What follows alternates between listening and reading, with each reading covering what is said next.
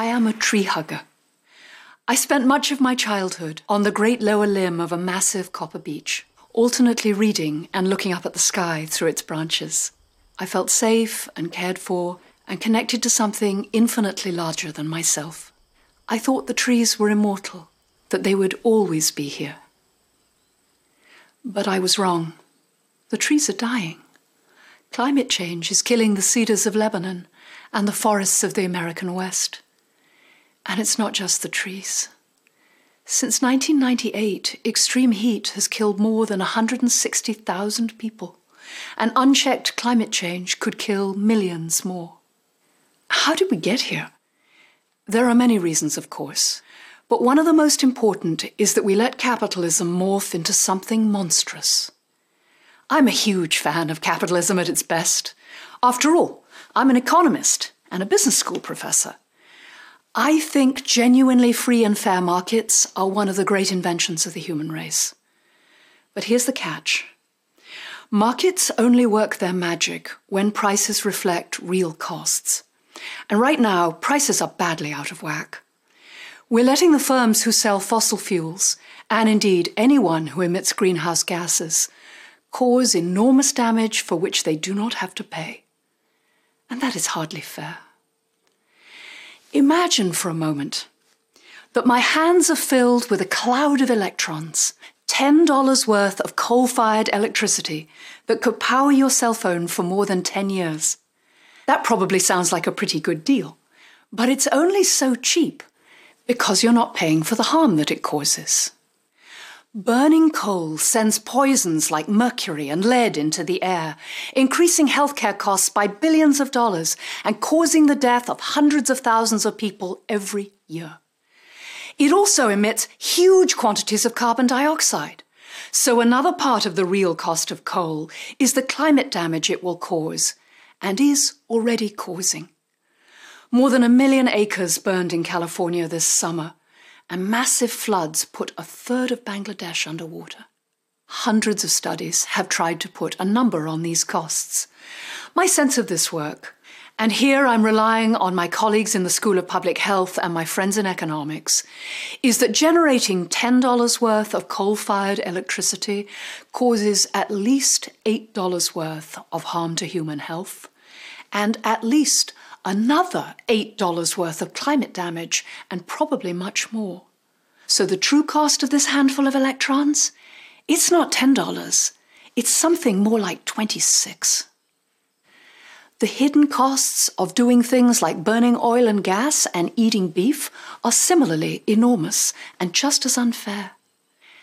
Everyone who's trying to build a clean economy has to compete with firms that are heavily subsidized by the destruction of our health and the degradation of our climate. This is not the capitalism I signed up for. This is not a market that is either free or fair. So, what do we do? The uh, easy answer is that governments should insist that anyone who emits greenhouse gases pay for the damage that they cause. However, at the moment, there's not much sign that governments are up for this, partly because the fossil fuel companies have spent the last 20 years using their heavily subsidized profits to deny the reality of climate change and to shower the politicians who should be regulating them with money. So here's my crazy idea I think business should step up. I think business should fix capitalism. I know. Some of you are probably thinking, fat chance. Didn't I just say that companies are the ones denying the science, distorting the market, and lobbying the politicians? I did. But fixing this is squarely in the private sector's interest. The truth is, business is screwed if we don't fix climate change. It's going to be hard to make money when the great coastal cities are underwater and millions of angry people are migrating north as the harvests fail, it's going to be tough to keep free enterprise alive if most people believe the rich and the white are using it to trash the planet for their own benefit. So let me tell you what this looks like on the ground. My friend Eric Osmundsen left a cushy job in private equity to become the CEO of a garbage company. That sounds like a slightly odd idea. But Eric wanted to make a difference, and changing the way that trash is handled could reduce emissions by billions of tons. Right away, he ran into a massive problem. The industry was thoroughly corrupt. Firms were cutting costs by dumping waste illegally, the regulations were poorly enforced, and the fines for violation were tiny. Eric announced he was going to run clean and to raise prices to cover the costs of doing so. Many of his senior team thought he was crazy. Half of them quit. So did many of his customers. His competitors denounced him for bringing the industry into disrepute, and he started to receive personal threats. But corruption works best when it's hidden. As soon as Eric went public, people started to step up. A few customers were willing to pay more.